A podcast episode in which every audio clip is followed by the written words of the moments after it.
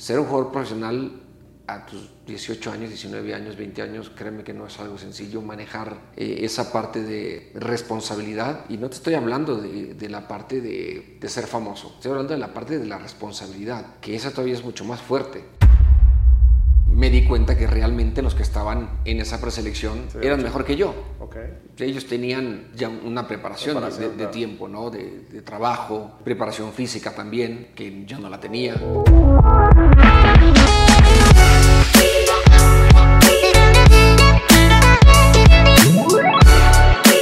¿Qué tal amigos de la otra escuela? Bienvenidos a su podcast favorito. Estoy muy contento porque hoy vamos a conocer la historia de realmente una leyenda del fútbol, pero lo más importante, un increíble humano.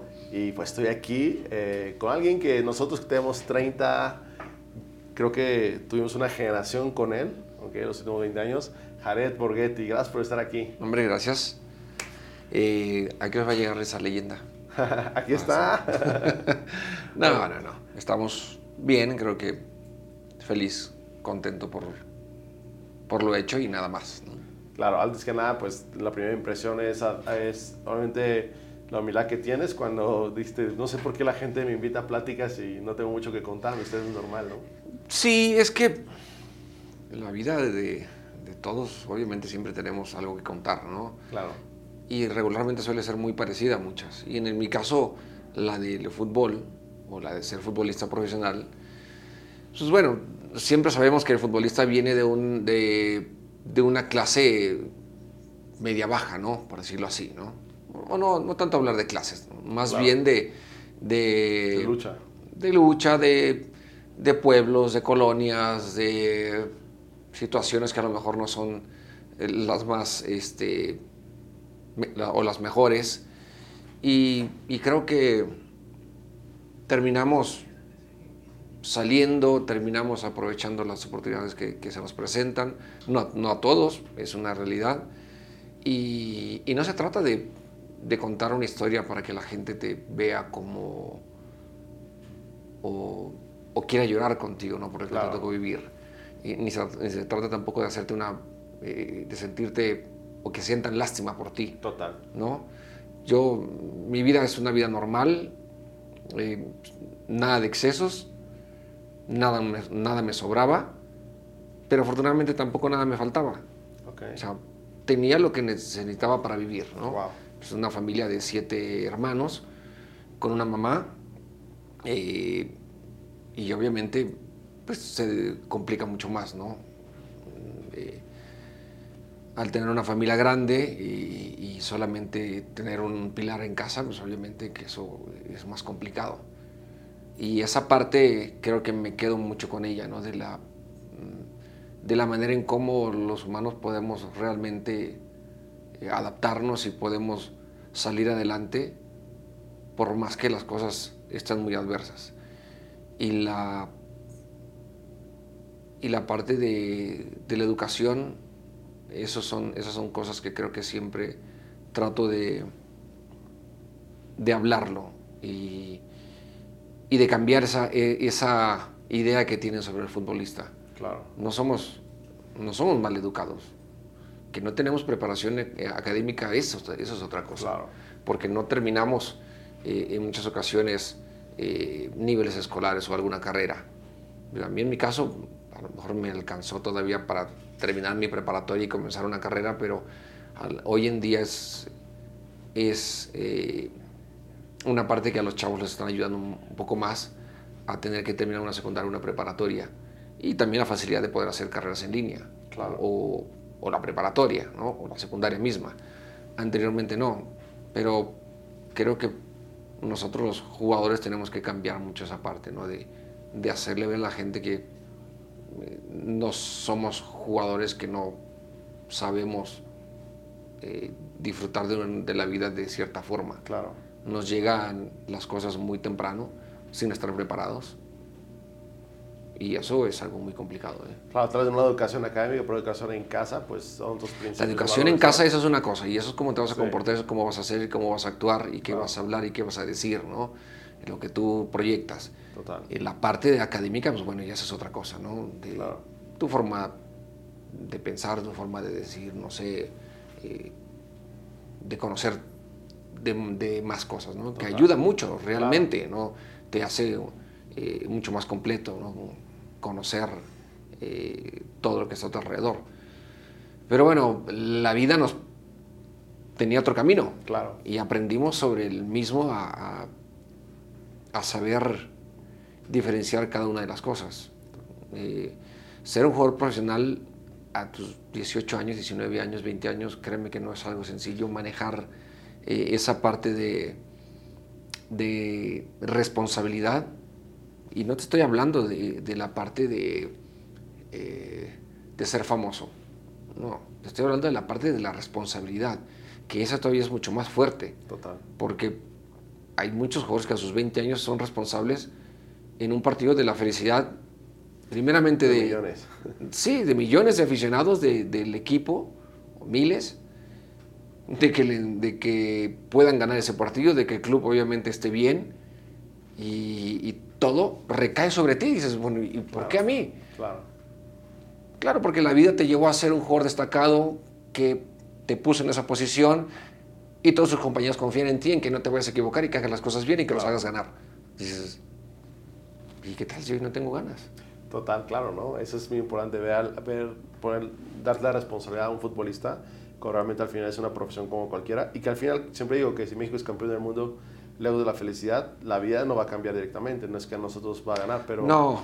pero es un, algo necesario y me gustaría que nos contaras en, en qué momento empiezas a darte cuenta que sí puedes ser profesional. Porque todos empiezas como cualquier niño, ¿no? Jugando fútbol y como dices, oye, creo que sí puedo ser profesional. ¿En qué momento? Porque al, al, me gusta mucho tu carrera porque no fuiste alguien que tuviste un proceso de 8, 9, 10 en un club sino fuiste obviamente como, como muchos futbolistas, como Salcido, que de repente a los 19, 20 años, o Peláez, eh, cuéntanos un poquito en qué momento dijiste, oye, puedo ser profesional y quiero ese sueño, ¿no? Porque empezaste a soñar, a soñar ahora sí que podías jugar fútbol. Bueno, cuando me doy cuenta que a lo mejor puedo ser profesional, profesional en la extensión de la palabra así como tal. O a soñar, a empezar a decir, eh, quiero ese sueño. Después. Eh, Sí, como dijiste, no, no, tengo una preparación como la mayoría de los jugadores que entran a fuerzas básicas en un club. Yo de mi pueblo pasé a, Culiacán a jugar en un equipo amateur y ese equipo amateur me llevó a una tercera división profesional del mismo, de la misma Universidad Autónoma Sinaloa, de la UAS. Yo jugaba en amateur con la UAS eh, de 15, 16 años y después entré a la tercera división profesional de la zona Pacífico Norte, que es Sinaloa, Chihuahua, Sonora, Baja California. Ahí empezó un poquito más serio, ¿no? Más profesional. Un poquito más serio, realmente profesional, pero sin llegar a ser tan, tanto como lo son en, un club de primera división. yo iba en un equipo de tercera división que era, pues vamos a entrenar, cinco vueltas a la cancha, centros, fútbol, estiramos y chao. Claro. Defensa, delantero y portero, ¿no? Sí, ¿no? sí, no había parados tácticos, no había movimientos de preparación de partido o algo así. No, realmente no. Cuando me toca ir a un, torneo eh, nacional eh, en Guadalajara, que antes se llamaba Torneo del Sol, para menores de edad, de la tercera división, que nos va bien, que quedamos en, segundo lugar, que en lo personal me fue bien, quedé campeón goleador, después me llevaron a una preselección sub-20 aquí en la Ciudad de México, eh, en las instalaciones donde entraba la selección y todo, entonces dijo, órale, o sea, esto sí realmente es otra cosa, o sea, no a lo que, lo que yo tengo en, en Culiacán, porque en Culiacán yo tenía de ir a la, universidad en la mañana y por la tarde, siete, siete y media de la noche, entrenar y después regresar a mi casa y esa era mi rutina y así, jugar los viernes en casa y cuando me tocaba salir, pues era salir hasta Tijuana 24 horas en camión, llegas en la mañana, el partido es a las 12 del día, lo juegas, lo terminas, comes y te regresas. y, come lo que puedas, ¿no? Ah, no, o sea, comes, vamos a pararnos ahí en unos tacos que están ahí o compramos hamburguesas y nos regresamos, ¿no? Pero cuando vengo a esta, a, esta invitación de la, de la preselección sub-20... Pues ahí te vieron, ahí dijeron, oye... Eh, no, estuve 15 días No me quedé, obviamente. Me di cuenta que realmente los que estaban en, en esa preselección eran mejor que yo. Ok. Ellos tenían eh, ya una preparación, de- Preparación, de, de claro. tiempo, ¿no? De, de trabajo, preparación física también, que yo no la tenía. Claro. Y obviamente el nerviosismo, venir de nivel del mar en Culiacán y a la altura acá, Claro. toda esa parte de la emoción juega mucho en tu contra. Sí, claro. Y me terminé regresando. Esos jugadores fueron a un mundial sub-20. Yo los vi por televisión y digo, órale, qué chingón. O sea, ahí O dijiste, sea, "Oye, ahí pude estar, ¿no? Sí, claro, digo, ellos, yo entrené con ellos, o sea, realmente así. Y ahí fue como que dije, ah, digo, ¿Quién estaban ahí de los que llegaron? ¿Osvaldo? sí, este, bueno, estaba Osvaldo Manuel Sol, estaba este, Olalde, Ok. eh, Que sí Beto fueron. Rodríguez, sí, claro, Beto Rodríguez, el Tibu, Gabriel García, Ok. eh, todos, o sea, realmente es, es una generación que, que muchos llegaron a jugar. Eh, y ya cuando regreso allá digo, bueno, pues como que, como que sí hay algo que, que puedo hacer más, Claro. pero también es cierto que tengo que ser mejor. Claro. Después sale la oportunidad de irme a probar a Atlas y, y al quedarme en Atlas, pues ya estaba realmente en un equipo profesional. Yo llego y, y llego directamente al primer equipo. Oye, leí un poco, ¿no es cierto, que pasaste también por Toluca? Sí. Sí. Ajá. Pero que 10 días, ¿no? Fui, vine a la Ciudad de México porque supuestamente me iban a conseguir una prueba en América. Ajá. Mi, mi hermana vivía aquí, mi cuñado estaba haciendo una especialidad y un amigo de él supuestamente conocía a alguien de América que me iban a dar una oportunidad de entrenar. No, no se pudo y, y me mandaron a Toluca, que en Toluca sí, dije, ah, bueno, pues a ver. Fui, estuve en Toluca, en la Casa Club, que está en, en el estadio, Ok.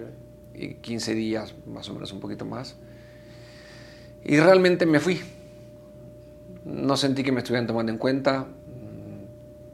Como que simplemente estaban cumpliendo y yo no veía que, que alguien se estuviera fijando en mí. Claro. Y dije, no, mejor me voy. Me fui de la nada así, ni les dije nada. Ah, ¿no? No, chao. ¿Te regresaste a Culiacán o fuiste a Atlas directo? Me fui a Culiacán a seguir en mi equipo de tercera división y en la universidad. Mis hermanos obviamente me regañaron porque me había regresado. Les dije, tontamente les dije que yo me había regresado, les hubiera dicho que, que me, sí, que me habían dicho que no y chao, ¿no? Pero bueno, les dije así, ya me regañaron y todo. Y después salió la oportunidad de Atlas y ahí como que fui con la mentalidad de no de no estar presionado, de ser yo, de, de hacer simplemente lo que sé hacer y disfrutarlo, nada más. O sea, no fuiste con es una oportunidad, con la No. presión de quiero ser Creo que si hubiera ido, ido con esa mentalidad de que no me tengo que equivocar, tengo que ser el mejor, eh, tengo que anotar tantos goles, tengo lo que sea, no sé, a lo mejor no me hubiera ido bien. Claro, esa presión, ¿no? Fui diciendo, bueno, chao, bye. ¿Te consideran Yo en mi la- vida tenía una película de, mi, de, de mi futuro y, y en esa creía. Lo que viniera después, pues bueno, a lo mejor podría hacerme cambiar un poquito lo que, lo que tenía pensado para mí. Pero bueno, todo cambia. ¿Y Atlas qué te dice? Atlas al final me piden mis datos y ya me dicen, nosotros les avisamos en un tiempo si se quedan o no. Ah, Bueno, ok. ¿Te regresaste a Culiacán? Me regresé a Culiacán a seguir con lo mío. ¿Me van a llamar o no? ¿Perdón? Dijiste, ¿me van a llamar o no? ¿Qué? No, no, no. Dije, está bien. Una prueba más. Dije, bueno, seguramente así le han de decir a Sí, muchos. sí, claro. Éramos como 60 más o menos esa, en esa ocasión. Y nosotros, yo fui un fin de semana, viernes, sábado y domingo. Y fuimos el último fin de semana. Me tocó a mí ir con todos las- los de Guadalajara. Pero habían tenido casi dos meses cada fin de semana recibiendo jugadores. Entonces no estaba compitiendo contra los 60, estaba Claro. compitiendo contra todos los que habían Sí, ido claro. anteriormente, más los que ya tenían ahí. Claro. Y ah, bueno, se- seguramente así le dicen a todo el mundo. Bueno, chao. En Culiacán tenía lo mío, en tercera división me pagaban, podía sobrevivir con lo que, ten- con lo que me daban, Ya tienes un sueldo. ¿Cuánto era? 300 pesos mensuales. Ok. Pero me daban 100 pesos por gol y ahí es donde me iba Ah, bien. ok. Entonces ahí me alivianaba. Sí. Estudié en la universidad, entonces tenía ya las cosas. De ser profesional, no soñabas, no tienes esa como No. todos abrazo de sueño, quiero ser, ¿no? No, no, no, realmente no. Hasta que un día, eh, terminando un partido ahí, se acerca la persona eh, que me había llevado a, a- a Guadalajara, al que había nombrado como visor en Culiacán. Y ya me, dice, me hablaron de Guadalajara y me dijeron que sí te habías quedado. Ok. Pues sí, y luego que... ¿Qué sigue? No, bueno, pues ellos nos van a avisar, nomás me avisaron para decirte lo que sí habías quedado y que ellos nos avisaron cuándo teníamos que ir para que te vieran y ya decidieran dónde te van a poner. Ah, pues. Y mi- mis hermanos que iban siempre a verme jugar se dieron cuenta que, que, que Tulio se había acercado conmigo a hablar. Y ya me dijo, ¿qué pasó? Ah, digo, es que me dijo que le habían hablado de Guadalajara para decirle que sí me había quedado. Y obviamente ellos sí se, se emocionaron, ¿no? Y queriéndome sacar todo lo que, lo que no sabía. Claro. ¿Y a dónde vas a ir? ¿Cuándo te vas a ir? ¿Dónde te vas a quedar? ¿Dónde vas a jugar? Y todo. Digo, no sé, le digo, no sé. Sí, claro. Nomás me dijeron que sí. Claro. Digo, no sé todavía. Digo, "Ah, bueno. Y hasta que llegó el día que tuve que ir a Guadalajara a entrenar. Estuve ahí más o menos como una semana. Y ya al término de la semana, Marcelo Bielsa, que era el entrenador, que iba a ser el entrenador de- del equipo eh, en el siguiente torneo, y él me dice, bueno, te regresas a tu casa, arreglas tus cosas y nos vemos en, no, no recuerdo en qué fecha fue, Digo, nos vemos en mayo para empezar la pretemporada, vas a estar en el equipo, de, de- en el primer equipo, vas a estar dentro de los 25 registrados, tienes un año para jugar, si en un año no juegas, bueno, gracias. O sea, no pasaste ni sub 20 ni sub tal, fue directo profesional. Wow. Sí. Y obviamente cuando llego, pues sí, llego a una vida totalmente nueva. Claro. Llego a una vida donde realmente tienes que ser profesional. Tienes que vivir. ti, ¿no? Tienes que vivir para, Para el para el fútbol. Llego a una casa club junto con otros jugadores, eh, todos persiguiendo obviamente el mismo sueño. Y el sueldo también. El sueldo, fíjate que en ese momento no es algo que, ¿Qué piensas? que piensas. Claro. Lo único que piensas es decir, bueno, quieres llegar a jugar en primera división. Ya ya empieza ahora sí. Sí. Todo lo demás. Entonces, eh, estuvo en el momento, obviamente, padre, porque pues, estás viviendo una, una experiencia diferente. Pero después con el tiempo te vas dando cuenta que las cosas no son tan sencillas, ¿no? Claro. Porque ya las exigencias son otras. Ya el momento de, de, de hacerlo por divertirte ya no va. Ya no. O sea, sí es un juego y el juego te divierte, pero aquí hay una obligación. Claro, que creo que hay muchos, muchos, mucha gente con mucho talento que ya cuando es eh, ahora sí profesional lo dejan de disfrutar, ¿no? Es que esos 10 regaños que lo diste a la derecha, pero a la izquierda y esos regaños, si no eres fuerte mentalmente, creo que te puede derrumbar y mucha gente que tenía mucho talento se pierde ahí, ¿no? Sí, y muchos también por esas exigencias no terminan jugando. Claro. O sea, en, en el fútbol profesional yo creo que es muy poco el porcentaje que termina jugando de esos jugadores que realmente jugaban bien. Claro.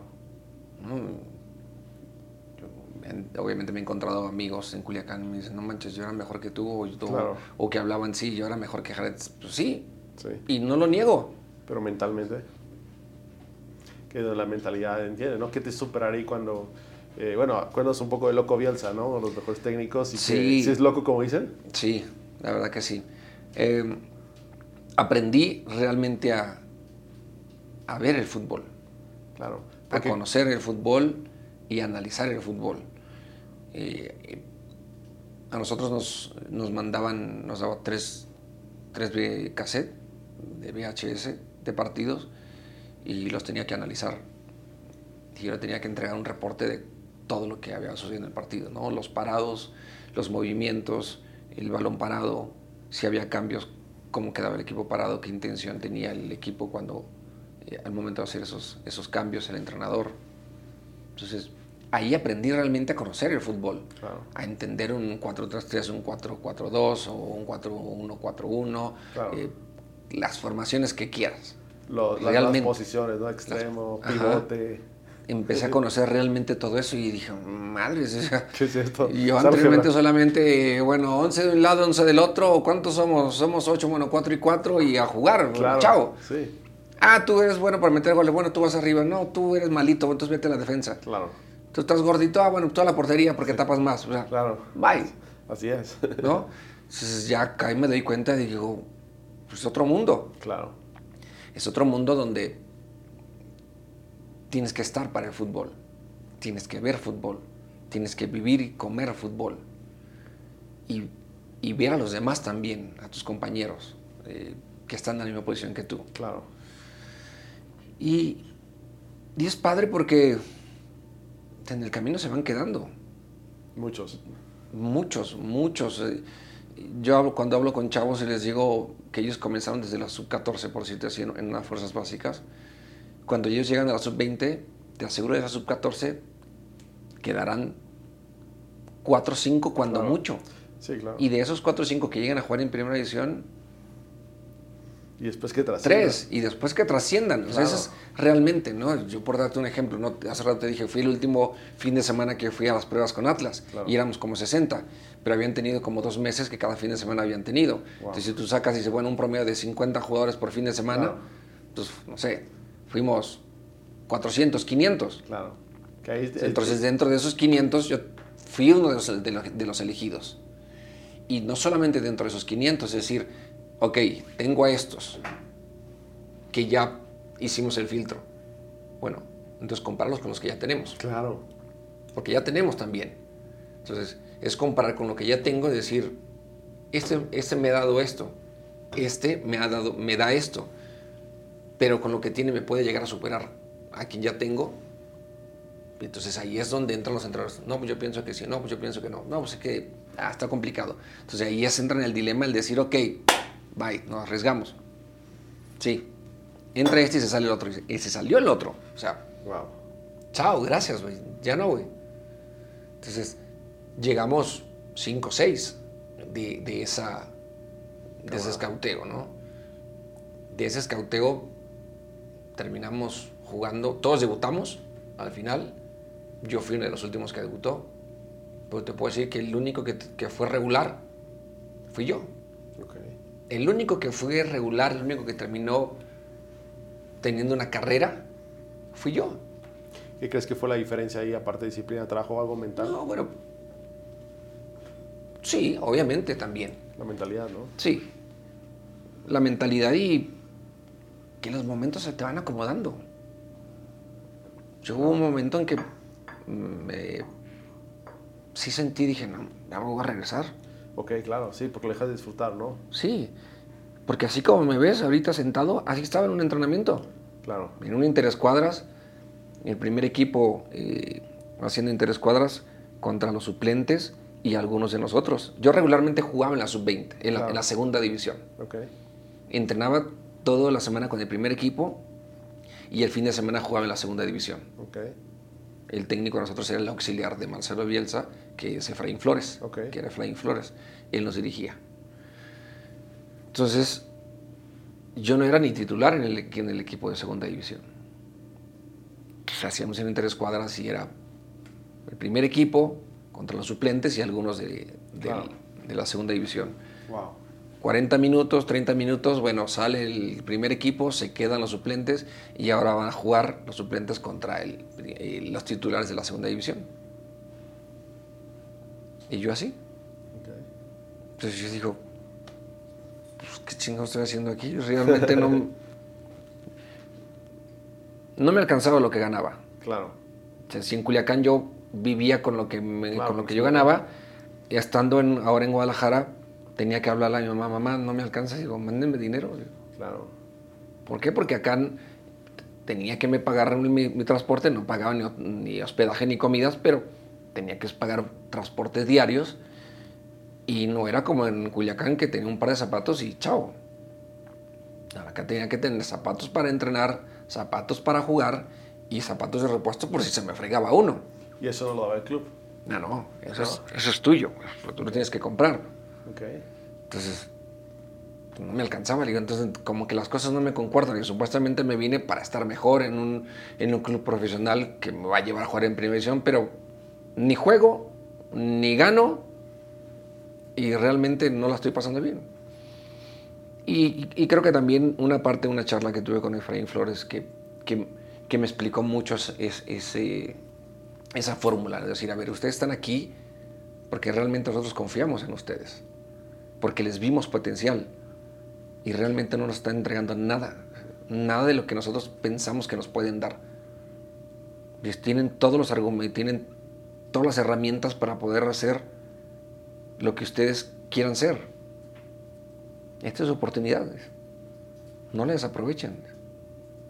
Yo creo que como que ahí me cambió, un poquito y decía, bueno, pues al final, si me regreso, está bien. Me quiero regresar, pero me quiero regresar diciéndole a todos me regresé o ya no seguí porque no me alcanzó, porque no pude ser mejor.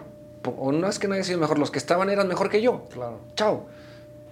Y no teniendo que mentir, diciendo, no, me regresé porque no me tomaban en cuenta. Y habían, jugaban y la verdad yo siempre estaba ahí sentado y, y pues nunca me quisieron poner, no sé por qué, pero yo ya estaba listo. Sí, güey, ¿por qué no te ponían?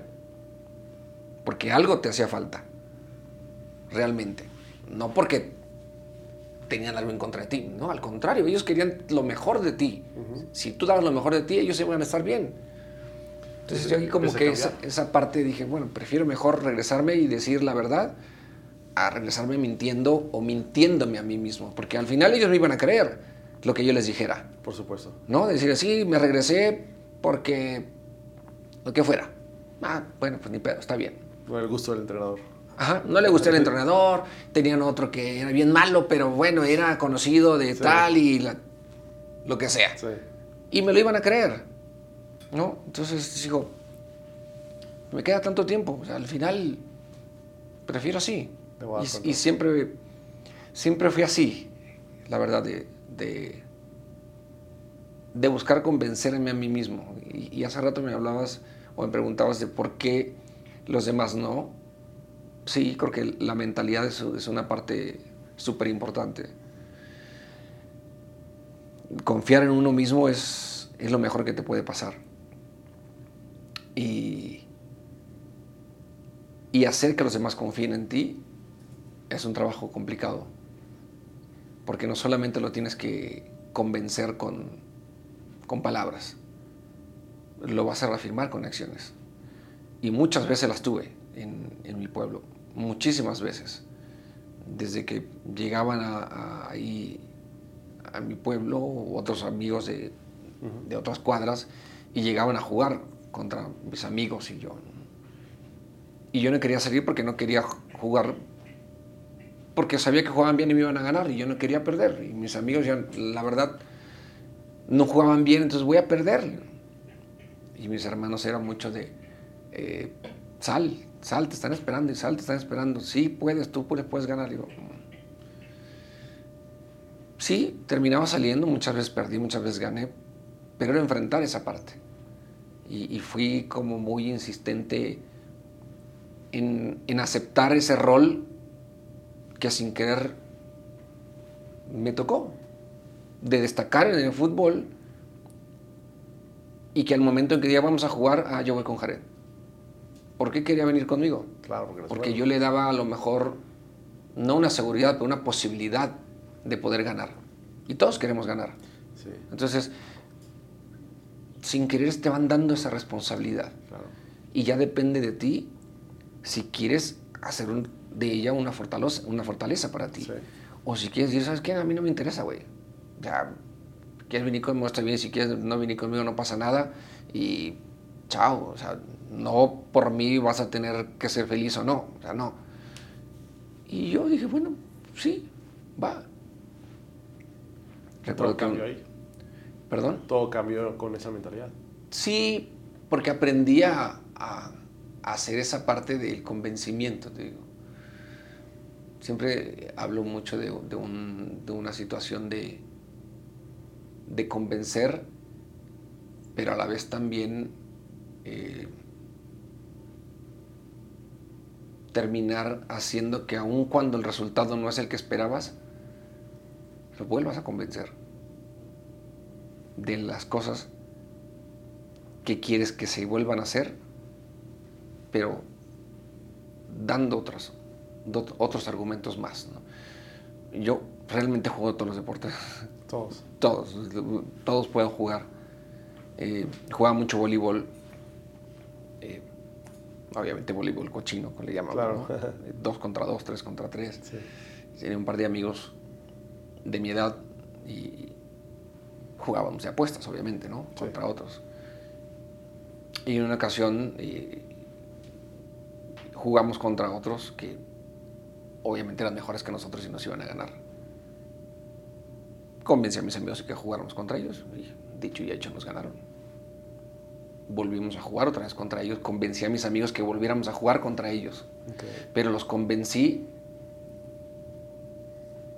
con, con argumentos de decirle, mira, ellos, claro, es probable que nos van a ganar,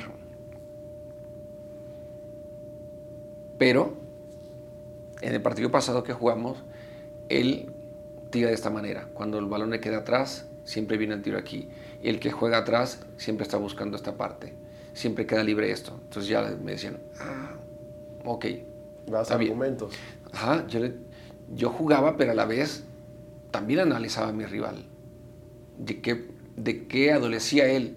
Si él ganaba y no se daba cuenta de, mi- de- de mis eh, errores, pues él siempre iba a pensar que me iba a ganar. No te hago el cuento largo, al final le terminé ganando. Wow. Entonces mis amigos, porque yo les daba esa parte. Y después ellos volvían a jugar contra nosotros porque decían, chinga, pues si te gané, ahora ¿por qué me ganaste? O sea, vuelvo a jugar. Digo, ya es cada quien, ¿no? Claro. O sea, yo juego y analizo. Claro. Y eso lo llevé también después al fútbol. Y te va volviendo un líder eso, ¿no? Porque empiezas a convencer con argumentos a tu equipo que pueden ganar, ¿no? Y me decías mucho la forma en que te, te empiezan a confiar en ti. Y obviamente pasa Atlas, debutas con lo Bielsa, pero de ahí ahora creo que haces algo especial cuando ya otros equipos te quieren, ¿no? Es como, ya lo estás haciendo bien y te das por Santos, ¿no? Y que siente que otro equipo te quiera, ¿no? Porque es también como decir, Miedo. wow, ¿no? ¿Miedo? ¿Por qué? Porque si alguien te quiere es porque esperan algo de ti. Entonces a lo mejor tú dices, ¿realmente soy ese que, ¿Te que valgo esperan? Y, y cuando me voy a Santos re- no me quería ir, porque yo me quería sentir sintiendo cobijado en, en Atlas. Y te sientes muy bien en Atlas. Me sentía bien, era eh, salido de ahí y obviamente cualquier error me iban a decir, no pasa nada. A diferencia que si me iba a otro equipo llegaba como un refuerzo, como alguien que tiene que hacerlos mejor. Porque es eso la, realmente Sí, un lejos de emoción es, emo- es miedo, ¿no? Es responsabilidad. Ajá, decir, y si voy a, a- a llenar esas expectativas que, que esperan de mí, no lo sé yo. Oye, para los que no saben cómo se compra un jugador, si el jugador no quiere ir, tiene que ir a fuerza, porque he visto casos de que no, no quiso ir el jugador. Anteriormente, anteriormente era mucho así. Ahora ya no, ¿verdad? Hoy no, ya es, es diferente. Ahora si, ah, tú duermes acá, vete a Chiapas, ¿no? Así te decía, ¿no? Si te no, estás en la cara y como dónde. que así fue también conmigo. Ah, en Torreón. ¿Tú, ¿Tú qué sabías de Santos? Nada. Nada. Bueno, No era un ca- no era- nunca había sido campeón, era un equipo... sí, bueno, en el 93-94 me tocó ir a jugar allá. Ajá. Eh, ya había ido a la ciudad con segunda división. Cuando Santos llegó a la final, enfrentó en cuartos de final a Atlas. Yo ya fui a esas liguillas, que fue en el torneo que debuté Sí. cuando llegué, 93-94. Ajá. Me tocó estar en la tribuna. Y vi lo que era Santos. En ese estadio de ¿Ah, sí? 15 mil aficionados, créeme que parecían 100, mil. Ok. O sea, La presión era, Eran 15 mil, chiquito. sí, era cañón. Y muy cercano, ¿no?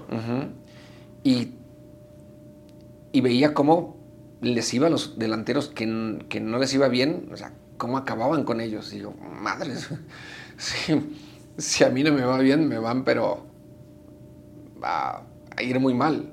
Entonces, y esa era parte también de... No te quieras ir, pero te dijeron, ¿sabes qué? Ya te vendimos. ¿Sí? Sí. Entonces, Digo, sí, también fue la parte en que si me voy vas a ganar más, si te quedas vas a ganar menos. Pues bueno, que me vaya mal ganando bien. Sí, ¿no? que me vaya mal ganando mal, digo, no, pues que me vaya mal ganando bien. claro, exacto. Pero bueno, la fórmula después fue ganando, me fue bien ganando bien. Llegas a, a- a Santos y ¿cómo te sentiste los primeros días? A luego te, te adaptaste, empezaste a meter goles, ¿no? Llegué y el equipo, era un equipo con jugadores ya experimentados, mundialistas algunos, Miguel España, Guameru García, Benjamín Galindo, eh, ya jugadores realmente hechos que te, te transmitían mucha, eh, mucha confianza. Y los únicos dos chavos en el, en el, en el campo éramos Nicolás Ramírez y yo, somos de la edad. Y ahí yo creo que eh, muy agradecido con el respaldo de, de el capitana, Capitán. Era el técnico, ¿no? ajá, que fue quien me aguantó realmente. Ya no me quería ir a Santos y empiezo, empezamos el torneo en casa contra América. Y lo ganamos un gol a cero con un gol mío al minuto ochenta y tantos. Y jugué desde ese partido hasta la final contra Necaxa, que quedamos campeones, todos los minutos. Todos los minutos. Todos. ¿Y? Nunca salí. Nunca. Nunca. Te aguantó y o estaba dando buen resultado. Sí. O sea, metí siete goles más, creo, más o menos en el, en el, en el torneo. Después en la liguilla, en la liguilla me fui metí nueve, creo, en la liguilla. Entonces, junto con el portero, fuimos los únicos que jugamos todos los minutos de principio a fin. El, ¿Quién era el portero? El, el Adrián, ¿no? No, era José Miguel, José Miguel, el sí. gato, Gato. un argentino. Y digo, chingado, si hace cinco meses no me quería venir, digo. Sí. Y ahora estoy levantando la copa, digo, ¿cómo son las cosas? Oye, Y yo... en la, en liguilla, en los cuartos de final, Ajá. me toca enfrentarme a Atlas. Ok. ¿Sí tenías amor por Atlas? Sí, claro, Claro. Sí, pero tenía, en ese momento tenía como coraje. Ajá, ok. ¿por qué me dejaron ir? Mm, Les ganamos en, en Guadalajara y en, y en Torreón igual. En Guadalajara les metí un gol y en, Torreón les metí un par más. Y la- como siempre... Era como un clase- rencor, ¿no? De me dejaste, piensas que no valía o... Sí, ¿no? Como esa sensación de decir, Sí, claro. chin, o sea... Pero bueno. Eras joven, ¿no? Y, Sí, y tenía maduro. 23 años realmente. o sea, ¿no? Ya después te das cuenta que se necesitan ventas para que el equipo siga sobreviviendo, ¿no? Sí, después entiendes otras, otras situaciones. Es que, pues bueno, dije, ya, es, es parte de... Después la gente me... Me recibió bien en Santos. Todo va de la mano de los resultados. al Claro, final. al final. Si no te empieza a ir bien, chao. No siempre me fue bien, tampoco, en, en Santos. Pero sí, creo que son muchos malos torneos que, Claro. que nos fue... Que me fue bien en lo personal Sí. y que realmente me hicieron quedarme ocho años en el Claro. club. ¿no? Oye, vamos a ahorita un poquito más a selección, pero antes de selección, yo creo, digo, tengo una teoría que el gol que le metes a Necaxa, siendo técnico Manolo Lapuente, fue lo que no te llevó a la selección. ¿Existe ese rencor de jugadores, aunque me funcione y tal? ¿O fue circunstancial? Porque estabas para la selección, te habló Bora, y en 97 le metes un gol, un golazo en fuera de lugar, un fuera de lugar, pero como dice Jorge Campos, fue gol, ¿no? Este, y Era un gran equipo en Necaxa, Era- era- era iban por el tricampeonato. No, yo creo que no. Yo creo que en ese momento en la selección tenía jugadores de más experiencia. En mi posición, en el caso de eh, Ricardo Peláez, pues, claro, él lo tuvo en Necaxa. ok, Entonces, yo vendría siendo alguien más o menos de su estilo. sí. Dice, ¿para qué voy a Más llevar a alguien que no sé cómo me va a funcionar cuando tengo a alguien que sé qué es lo que me va a dar? Claro. Sí, a lo mejor creo que tendría que haberme dado tan siquiera una oportunidad. No, me la dio. Porque nunca. ahí estabas en tu pico, ¿no? Estabas en una oportunidad. Sí, podría decirse que sí. Sí. Por lo menos haber tenido la oportunidad de, de buscar un lugar para el Mundial del 98, Claro. que no la tuve. Sí, no. E incluso hasta después. Claro. Después del 98, que él siguió, tampoco estuve. Eh, hasta que él salió de la selección, ¿Por qué sale él? Entonces, por resultados, no sé. Resultados, ¿no? Sí. Entonces, Llegó Ojitos Mesa, ¿no? Ahí cuando te Ujú. llama, ¿no? Sí, primera convocatoria de Ojitos Mesa eh, en el 2000, creo. Eh, me llamó y, y otra vez jugué contra Ecuador, Ok. que había jugado mi primer partido contra Ecuador con Buena Milutinovich Ok. en el Estadio Azteca, que anoté gol en ese partido, en mi debut, y en el segundo partido con la selección también contra Ecuador, también le anoté gol. Luego el Mundial. Son mis padrinos. Son tus padrinos, ¿verdad? Sí, eh, sí, ¿Qué fueron se tres- siente- son tres años ¿Qué se realmente. siente que- ser llamado a la selección? a, a veces es, es complicado podértelo- poder explicar realmente, pero yo más o menos mm, trato de dar un, un- un enfoque, ¿no? Es decir, cuando, cuando estás en la primaria, cuando destacas en algo, ya sea en lo académico, en lo deportivo, y que vas a repre- y representas a tu escuela. Pues el sentimiento que sientes es decir, o sea, vengo representando a mi escuela, o sea, soy mejor, Claro. ¿no? O que vas a un concurso de matemáticas, representando a tal escuela, dices, Claro. "Pues chingón, ¿no?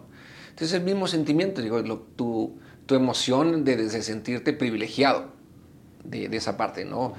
Cuando representas a tu ciudad, cuando representas a tu estado, claro que vas, eh, eh, todo se va haciendo más grande. O sea, al final digo, representar a tu país, obviamente que sí es una gran dimensión, pero es ese sentimiento también de sentirte eh, privilegiado entre muchos, de representar a tu país en un, en un mundial, ya de entrar a una cancha dentro de los 11, pues bueno, ya es un plus, Es realmente, ¿no? Es- vas caminando, eh, entendiendo hacia dónde vas y sabiendo que lo comenzaste jugando en la calle, Claro. ¿no? Poniendo de Sí. porterías dos, dos piedras o dos botes y a veces rompiéndote la uña porque en lugar de pegar el balón le pegaste una piedra Claro. y todo dices, y hoy estás aquí en un estadio fenomenal, una cancha impresionante, con la playera de, de México, entrando a un partido donde muchos Quisiera. quisieran estar, ocupar tu lugar, que muchos también pensarían o piensan que deberían de estar en tu lugar o que no te lo mereces, pero que la mayoría espera de ti lo mejor. Claro. Entonces, porque ya no es solamente un club, es todo el país. Y ya el- la, la cerecita del pastel, pues es, Es el. ¿no? Si, si juegas de nueve, porque hay mucha gente que dice, la neta, no me gusta el fútbol y lo veo nada más cuando es el mundial. Claro. Entonces no saben tanto de fútbol. Sí, Entonces pregun- siempre preguntan, ¿y, ¿y aquí quién es el que tiene que meter los goles? Pues, no, pues el 9. ¿Y quién es el 9? No, pues, ah, pues ese, güey. Órale, cabrón. Oye, es cierto, iba a preguntar, ¿por qué el 58? El 58 es porque una estación de radio en Guadalajara, 580 AM, Ok. Canal 58 de la Casa del Fútbol, Ok. transmitía los partidos por radio. No sé si todavía lo siga transmitiendo en Guadalajara. Ok. A los de Guadalajara, que eran Tecos, UDG, Mm. Atlas, Chivas. Y como un parte de publicidad de ellos, pues, bueno, pues, hacemos publicidad al canal para que la gente que no puede ir al estadio o que no lo ve en televisión lo, lo escuche por Canal 58. Ok. Entonces esco- escogían como a un jugador, pues, al mejorcito, por decirlo así, ¿no? Y a mí me lo dan, me lo ofrecen más bien al año de que llego a Santos. Yo, de esa- yo cuando llego a Santos uso el 18, que era el que usaba en Atlas. En Atlas llegué con el 32, ya después en el siguiente año me, me dieron el 18. Y llegué a, a Santos, jugué con el 18 un año y después se me acercan que si me podía poner el número 58. Digo, sí. Claro, me pagaban. Ah, te pagaban. Entonces ya, bueno. Sí, van a pagar por número. Entonces digo, sí, está bien. Entonces así me quedé con él, eh, me ¿Te quedé, me quedé, me gustó y se volvió también como un número Simbólico. simbólico y que regularmente cuando estás en un equipo siempre buscas, no, pues el 9 y el 10, el 9 y Sí, el claro. 10. Y ya también se le sumó esa, ¿no? Sí. decir, no, y yo el 58.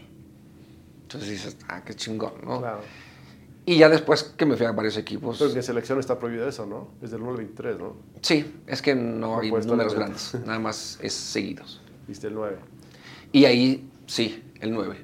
¿Se pelea por números en los jugadores o no? Hay algunos que sí. ¿Sí? Sí, con los que te terminas, eh, con el que te dan El y te número no identificas y dices, ah, ah, que yo con este me quedo. Sí. Sí, sí. Oye, yo me acuerdo muy bien el 2000, creo uno, rumbo a las eliminatorias, yo creo uno de los goles más importantes, obviamente tienes el del Mundial y todo, pero fue el de Estadio Azteca contra Estados Unidos, por, cuando el Vasco llega de emergencia y era la presión que si perdía estaban fuera. Sí. Eh, yo creo que tenía como 11 años y vi ese partido y me explican, no, si... si Pues ya si creciste. pierde México". Ya, ya crecí bastante. Ya casi nos vemos de la edad. Sí, ¿verdad? Bastante, ¿no? Entonces, este, me acuerdo muy bien ese cabezazo, marca de la casa, esa- ese partido, la presión en el Estadio Azteca con Estados Unidos, porque cuando juegas sabiendo que puedes perder y adiós el Mundial en tu casa, creo que ese gol capaz a ser una eliminatoria perfecta para ir a, a- a- Sí, a Japón. a Japón. Sí, fíjate que en, en ese momento sí estaba un poco triste realmente porque sentía que se me estaba escapando de las manos el poder mundial. Ok. Porque para ese mundial yo iba a tener 27, 28 años ya.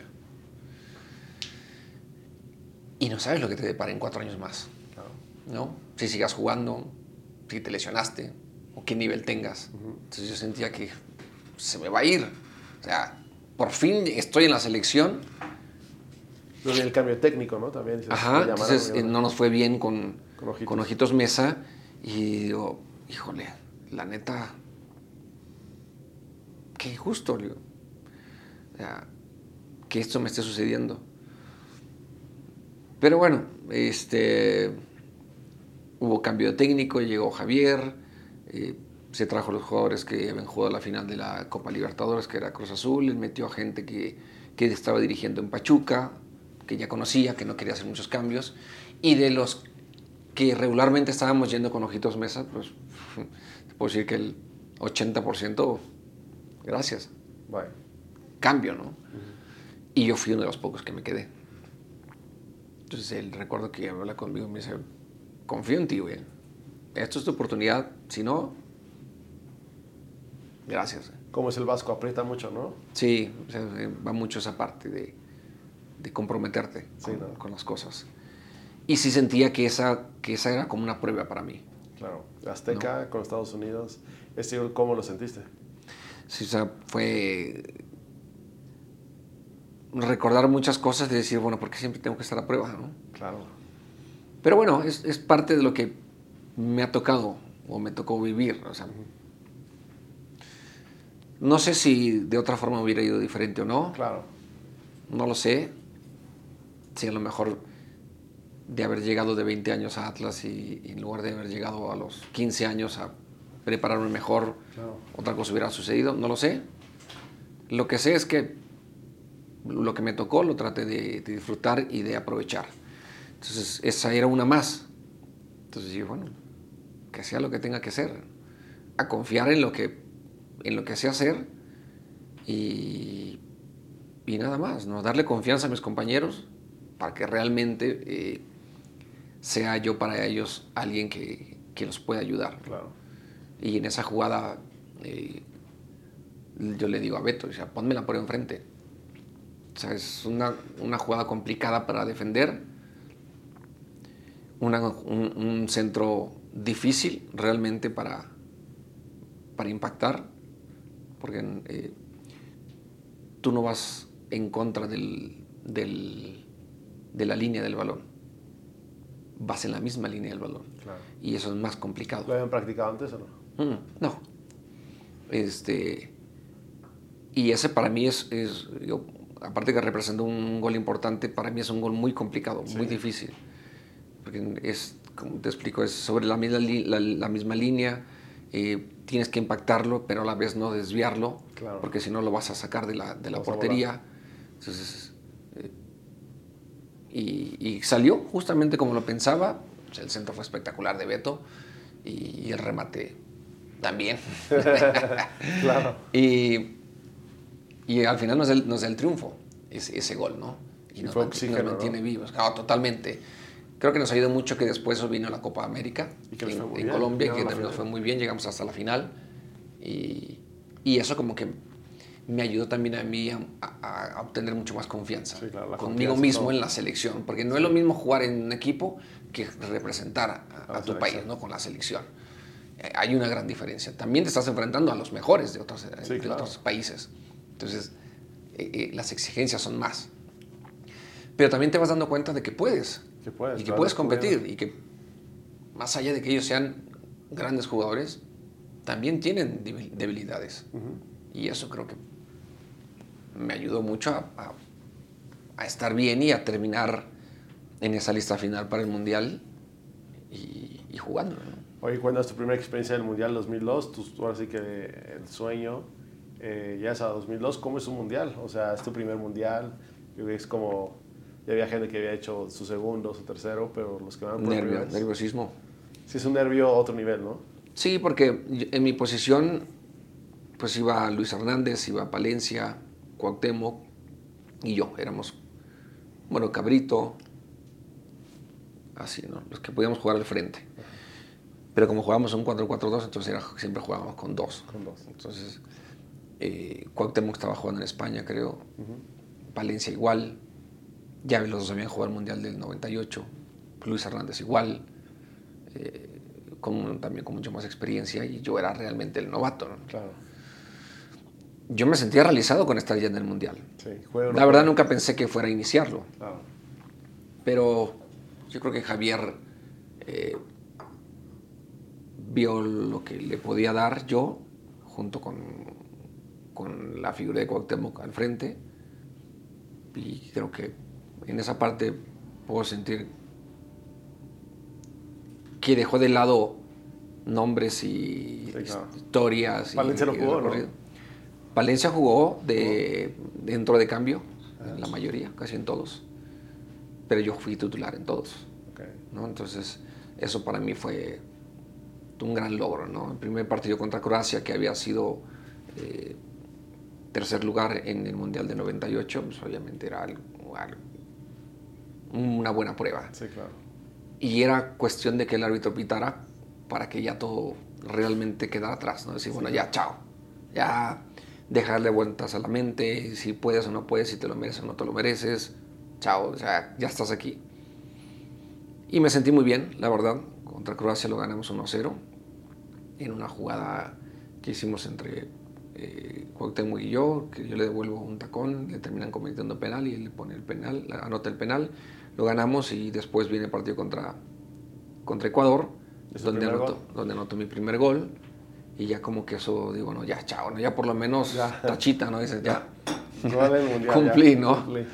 y, y bien, la verdad que es, otro, es otra cosa, es otra cosa. Y muy padre,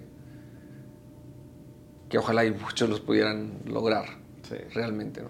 Claro, oye, y llega el momento épico, el, el Italia, con ese cabezazo que le superas a Maldini y que dicen que nunca lo habían practicado, ¿no? Ese pase de Cuauhtémoc. Eh, cuéntanos el- los segundos antes que pensaste, ¿no? Porque te la tiró de una forma, pues, más incómoda. Pues llega el partido contra Italia, Que todos La favorita. esperando ese, ¿no? la favorita, ¿no? Pero nosotros ya habíamos llegado ya con seis puntos. Sí, ya. Casi llegábamos calificados. Y llegábamos obviamente con la moral hasta arriba. Sabiendo que con un empate estábamos del otro lado.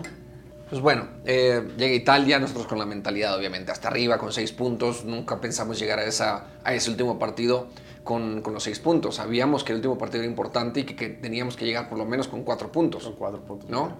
Y un empate contra Italia podría asegurarnos el, En segundo lugar. el segundo lugar. ¿no? Y una Italia obviamente plagado de, de jugadores que veías ¿no? y que los conocías. Pero siempre la confianza que tienes para... Javier, ¿qué les dijo antes de No, nada. Digo, ¿No? cabrones, lo que, lo que hemos estado haciendo bien, juguemos igual, respetemos al rival, pero confiemos en lo que nosotros podemos hacer. Estamos bien, hemos jugado bien, que ellos se preocupen por nosotros y chao. Pues sí, realmente. Hay veces que nos complicamos mucho Claro, la vida y cuando a veces lo más sencillo es lo que te va a sacar adelante, ¿no? claro. Y Estaba en la fila con los italianos al lado. Sí, Los que ves por televisión y ahora al lado de ti. y sí están guapos algunos. Sí, ¿verdad?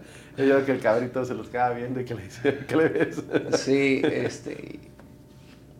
Yo también, en en esa parte personal Claro. de, de mi descendencia italiana, ¿no? Por Claro. parte de mi abuelo, el decir, ah, bueno, voy a jugar contra el país donde pues, Claro. mi abuelo es originario, ¿no? Sí. Digo, seguramente ni en el mundo me hacen en Italia, pero bueno, Claro. por el apellido seguramente han de decir, y así quién es, ¿no? Claro. Y, y después eh, terminar anotando ese gol, pues sí, claro que fue decir, ching, o sea, Fue como el exorcista. ¿cómo no? Sí, fue una buena jugada que la gente recuerda mucho, no solamente la jugada, sino el partido también, que a punto estuvimos de ganarlo. Claro. Y fue un buen partido, yo me sentí, la verdad, muy bien. Digo, pues sí, son unos chingones, pero también Podemos, ¿no? Sí. Eh, y la jugada del gol es, es una jugada no futbolera, realmente. No. es, no es una acción de gol que se entrene. ¿No? No. Porque, porque no es normal un remate así. Sí, no. Incluso te puedo decir, Aquí te lo mandó al espacio también, Cuauhtémoc, ¿no? al, al lugar donde yo se lo pedí, ¿no? Ah, ¿se lo pediste? Sí, ahí es mi movimiento. Ajá. Que después me doy cuenta que me moví mal. Sí. ¿no? Tú haces un entrenamiento, unos centros, un tiro a gol, lo que sea, y incluso puedes decir, mándame centros y me voy a tirar tijeras, me voy a tirar chilenas. Sí, lo puedes hacer, porque lo haces, ¿no? Pónmela aquí y yo me voy a aventar, Sí. ¿no? Lo que no sabes es, en este caso, por ejemplo, una tijera que agarras el balón en el aire o una chilena, es muy complicado dirigirla, Sí, claro. porque no puedes. La dirección. Ajá. Porque es el movimiento, tu cuerpo, el impacto con que le pegaste Sí. con la punta, con la parte de adentro, un poquito con la de afuera. O sea, no se puede. Sí. Lo único que buscas en esos remates es que vaya a la portería. Claro. ¿no? En un remate de cabeza sí. Porque tú le estás impactando al, al- dirección. Ajá. Tú le estás dando la dirección. Pero cuando, cuando viene de frente a ti, cuando tú lo vas en busca de él y dices dónde lo quiero poner, dónde estoy. Pero ese remate o ese movimiento o ese gol realmente no viene na- con nada de eso. Porque digo, ok, mándame asientos, yo voy a estar en el primer poste, entonces yo estoy en el primer poste rematando y sé, o sea, la quiero poner aquí o la quiero cambiar hasta el otro lado. Claro. La quiero arriba, la quiero abajo, la quiero de buena altura. Entonces aquí yo estoy parado. Estoy parado en, la- en medio de la portería y tengo todos los ángulos. Estoy hasta el segundo poste y sé cómo tengo que atacar la bola. ¿no? A lo mejor ya no girar tanto porque así no la voy a sacar, sino es un, po- un poquito más de frente. Picada o Sí. globeada al, al- al- al otro poste, ¿no? al primer poste donde viene el recorrido del portero. Todo eso lo puedes Claro. practicar. Pero esta no. Entonces cuando, cuando, viene el, cuando yo veo el, que Cuauhtémoc tiene el balón en los pies, que esa parte tenía muy bien Cuauhtémoc, que tenía esa facilidad para ponerte el pase donde tú, Sí, era muy, muy bueno, ¿no? ajá, donde tú se lo pidieras. Ajá. Este, veo el espacio y le pico.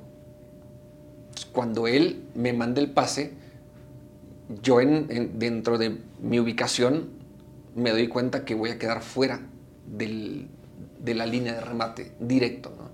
Entonces, si el centro viene de allá, yo pico, pues regularmente tendría que cabecear hacia la portería, que la portería me tiene que quedar aquí. Claro. Pero el problema es que la portería me había quedado acá. Entonces ya no podía en ningún momento hacer el balón jalarlo hasta acá. Claro, imposible. No puedo, porque el balón viene con un giro así, alejándose. Yo voy hacia allá, entonces no se puede. No puedes mandar el balón para atrás. O sea, no le puedes cambiar, ¿no? Entonces, en, en ese momento, cuando el balón viene hacia mí, que estoy pensando eso, que quedó fuera de la línea de remate, claro que me pasa por la mente el decir, ok, no puedes rematar, güey. Bájala y a generar otra vez la jugada. Que eso es lo que tendría que haber hecho. Claro. Para asegurar, ¿no? Para no perder realmente esa opción de, o esa tenencia de balón. Pero bueno, ah, también es cierto que por mi facilidad de juego aéreo, eh, puedo intentar otras cosas. Entonces, cuando viene ahí, digo, y bueno, ¿y qué tal si no remato así? La remato para el otro lado y busco el, el segundo poste. El instinto, ¿no? Sí, claro, como delantero. Pues, tú eso siempre tienes estabas que- pensando rapidísimo, ¿no? Sí, cuando me venía el balón. no sé. Entonces, ah, chingue, lo voy a hacer. Claro, te digo, yo sabía que el balón tenía un giro a mi favor. Claro. Con mi ida hacia allá también da parte de ese movimiento, de poder yo girar y hacer que el balón siga girando sobre el mismo, Claro. es- en el mismo sentido y que la misma línea de, de- de- que llevaba el balón iba a hacer que hiciera la curva. Te digo, si me sale bien, pues así, así tiene que ser, ¿no? Si no, Si no, pues bueno, van a decir qué chingados quisiste hacer, ¿no? y sí, salió tal cual. O sea, viene la bola, en lugar de yo rematar así, o de bajarla de pecho, o de cabeza a alguien, pues le doy para el otro lado, entendiendo que el balón iba a hacer esto. sí. Cuando hace eso, pues yo ya me voy hacia atrás. Entonces yo no alcanzo a ver la línea del balón. Nada más veo cuando bota y pega en la red. Digo, madres, pues fue gol. Ahí- bufón. Sí, ahí, ahí salgo corriendo a gritar, a mentar madres y no sé qué chingados. Si alguien que lee los labios puede decirme, ibas diciendo esto, seguramente Claro. me recordaré.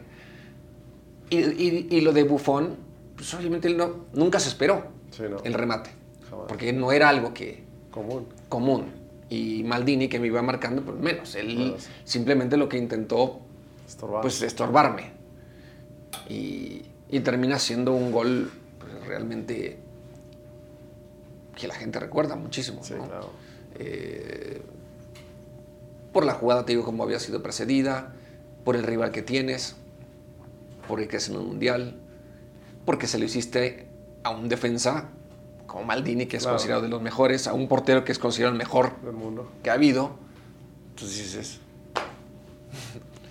pues bueno, esa parte está padre, porque termina siendo que es el juego aéreo. Sí. ¿no? Que es el juego aéreo, Sí. realmente. Sí, sí, sí. Hay veces que la vida te tiene cosas que, que no te imaginas. Claro. Oye, y pasan con Estados Unidos, pasa lo que todos sabemos. ¿Sí llegaron muy confiados o qué fue lo que sucedió? ¿Y cómo fue el vestidor después de esa derrota? No, yo creo que confiados no. En mi No. caso no. Para mí era un rival que no quería enfrentar. ¿No? No. ¿Por qué no iban como favoritos? Iban como favoritos, perdón. Y porque nosotros teníamos mucho que perder. Pasaron como nada. primero en ese mundial, ¿no? Sí. Y Que no estábamos para pasar como primero. No, O sea, que teníamos que enfrentarnos a otro. claro. Y cuando fueron Estados Unidos, ¿qué dijeron? Eh, yo, para mí era el más peligroso. Sí.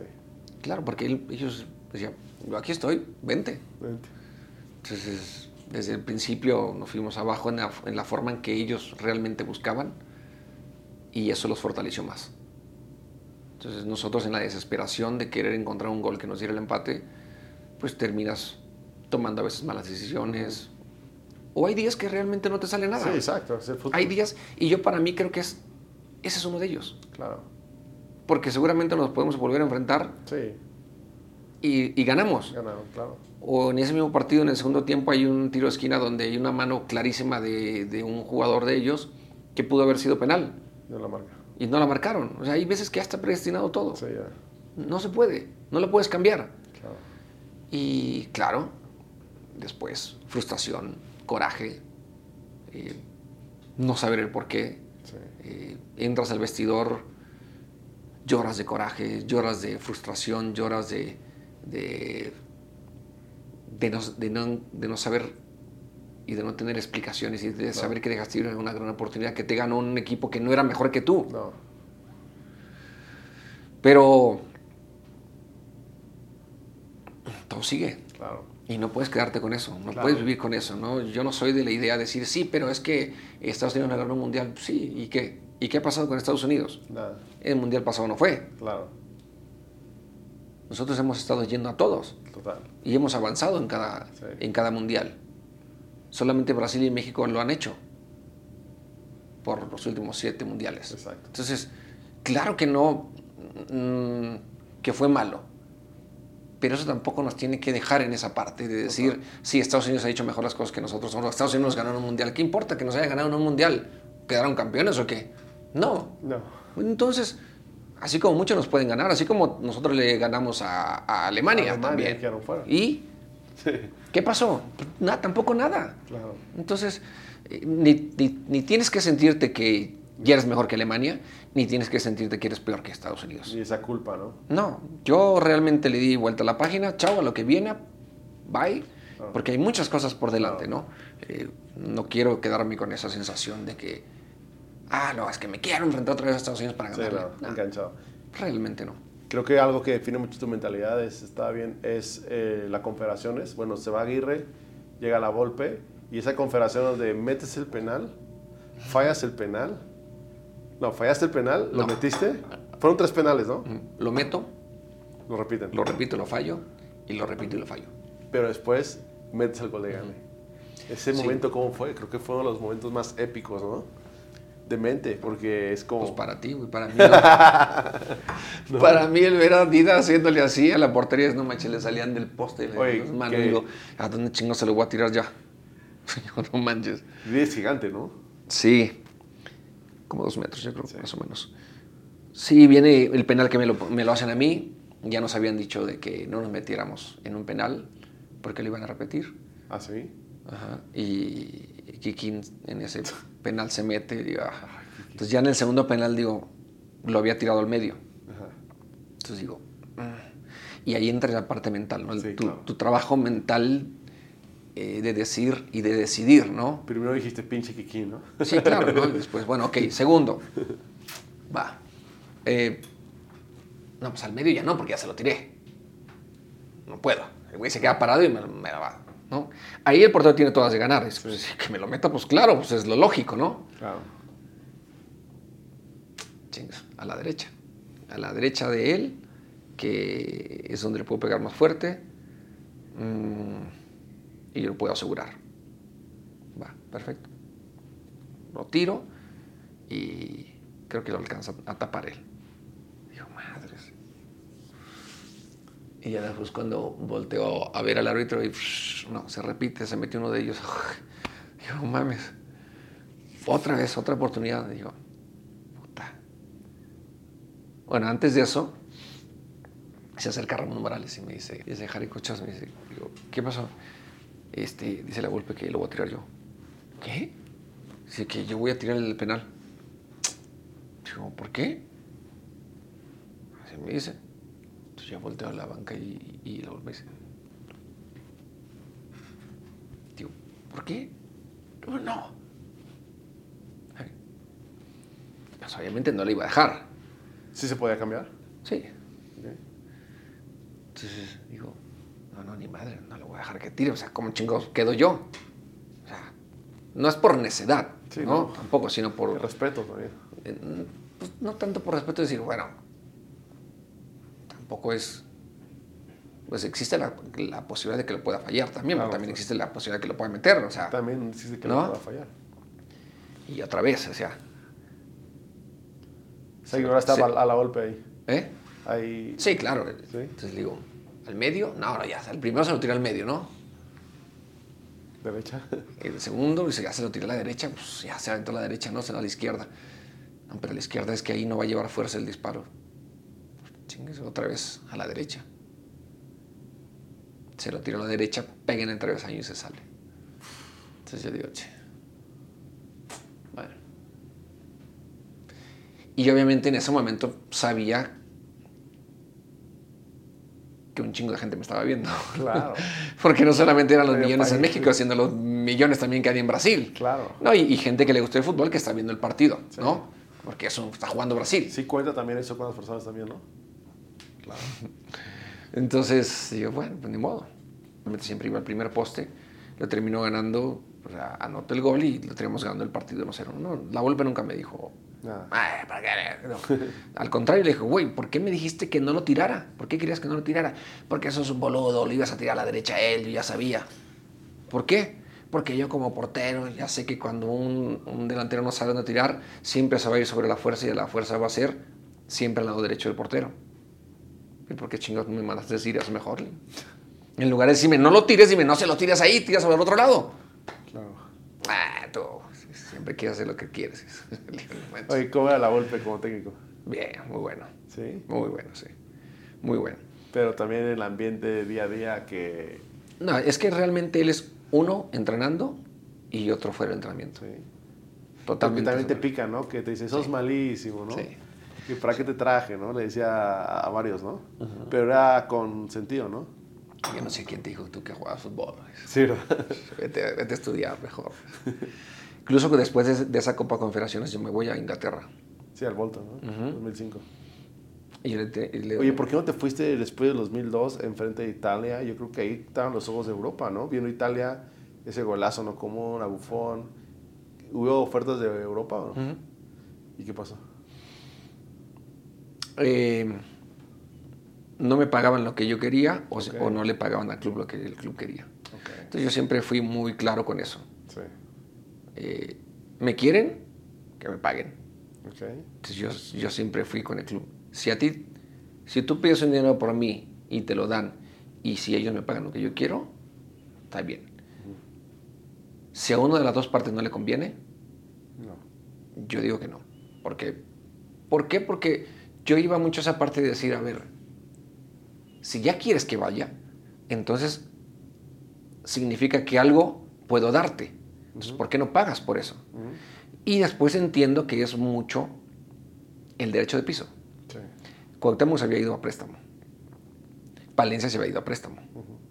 Y obviamente ellos van agarrando como, ah, bueno, estos se venían a préstamo. o sea, es- por quererse venir a Europa se venía a préstamo. No.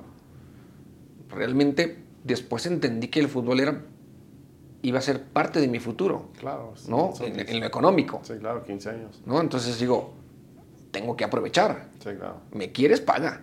Así de fácil. Sí. Y si y es así, ok, adelante. Entonces No. eh, se acercaron eh, y ya les dije, ¿y a ti te dan lo que quieres? No, la neta quieren que eh, de préstamo y todo. Pues no. No, no, no. ¿Estás seguro? Sí. Va, perfecto. Y, y no sucedió por eso, realmente. Ok. Entonces, Pero a lo mejor en necesidad mía, pero yo creo que como que había que crear precedentes, ¿no? Sí. Porque no puede ser posible que por cualquier jugador que tenga 10 partidos sudamericanos ya estén pagando millones de dólares y dices, chingo, ¿y uno qué? Claro. Pero entiendes también que ellos tienen muchísimos años mandando muchos jugadores. Garantías, ¿no? ¿no? Entonces ellos realmente, sus antecesores han pagado piso sobre eso, ¿no? Y en México no éramos tantos. Era Hugo Sánchez, eh, Luis Flores, Luis García. eh, Luis García, Rafa, eh, Hermosillo en su momento, el Chepo, no hay tantos, güey. No hay tantos. Entonces como que dices, pues tampoco es que me vaya a funcionar, no, no tengo una referencia tan claro. clara, ¿no? Pero pues yo también estaba en la mía, en el derecho de decir, pues si me quieres, pues, paga. Paga. ¿no? Y eso fue lo que sucedió con Bolton. Pues, yo dije, con el auxiliar técnico que hablaba español, le digo, ¿por qué realmente se fijaron en mí? Digo, tengo 32 años, ya- no estoy chavo. Tengo 32 años, digo, y no entiendo cuál es la razón. Y ya le habla mucho de ese partido, de, Sí, contra Brasil. Dice, Es, es que re- realmente o sea, tu mentalidad fue de estar firme y no caerte en ningún momento y, y eso nos demuestra que más allá de la edad que tengas, tienes lo que, lo que nosotros buscamos. Ok. ¿No? Pues órale, está bien. A mí también cuando me dijeron, eh, hay un equipo de Inglaterra que, que te quiere. ¿Inglaterra? Sí, no. No más que, eso, no, no que solamente fuera Inglaterra, digo, tengo 32 años. o Sí, sea, claro. Sí. Pues órale. Claro, ayudó también la parte de que jugué como comunitario, pues, por mi pasaporte italiano. Pasaporte italiano. Eso ayuda mucho. eso ayudó también, ¿no? Llegar como extranjero, pues sí iba a ser como mucho más complicado, ¿no? Ahí Sí. tendrían que hacer otras cosas. Ajá. Entonces, eso me ayudó a, a realmente tenerla, pero ahora sí que unas por otras. Oye, esa vuelta a Inglaterra, otro país, otra cultura, Mm. otro idioma, ¿fue fuerte? Es fue una gran experiencia. Fue una gran experiencia. sí, claro que es diferente porque entiendes que la calidad de los jugadores que hay, la mayoría son grandes jugadores, la mayoría son seleccionados, Sí. porque es un requisito que tienen ellos. Ah, cierto, ¿verdad? Inglaterra. tiene- Entonces, y también los que, los que son de ahí, que terminan jugando, tampoco es que sean tan buenos, ¿eh? Ah, ¿no? No, no, no, no todos. Este güey no porque nació aquí, pero en México ni jugaría. Wow. O sea, hay buenos y malos. Sí, los extranjeros, sí, claro. Serán, te digo, la mayoría eran seleccionados. En, en Bolton éramos de 18 países, güey. Wow.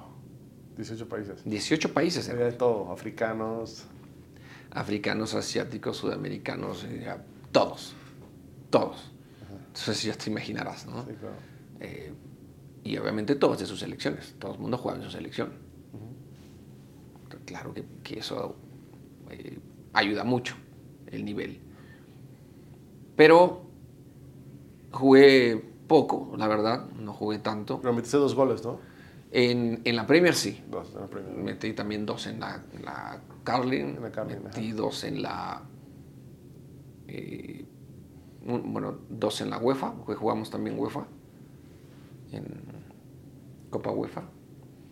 Y uno en la FA Cup. No sé si dos en la FA Cup y uno en la Carling. Y mi primer gol creo que anoté el 15 de septiembre o 16 de septiembre, algo así. Ok. Y fue el primer partido que gana Bolton internacionalmente contra el Lokomotiv de Bulgaria, Plodiv. Y el segundo lo met- en esa copa, Copa UEFA, lo metí contra el Besiktas en Turquía. También. Y digo, no me fue obviamente como me hubiera gustado, ni que a lo mejor ni como ellos querían, Claro. pero estoy bien, competí bien. Sí. La verdad, la sensación que, que dejé con los aficionados al final siempre fue buena. Claro. Eh, a lo mejor ya estando allá no era lo que buscaban ellos.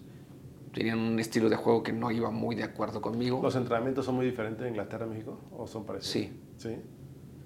¿Sí Es- de, ah, me falta o qué dijiste? No. ¿No? En México entrenamos de más. ¿Ah, sí? Sí. Hoy es más tranquilo. Sí. Más calidad. Acá es más cantidad. Mm.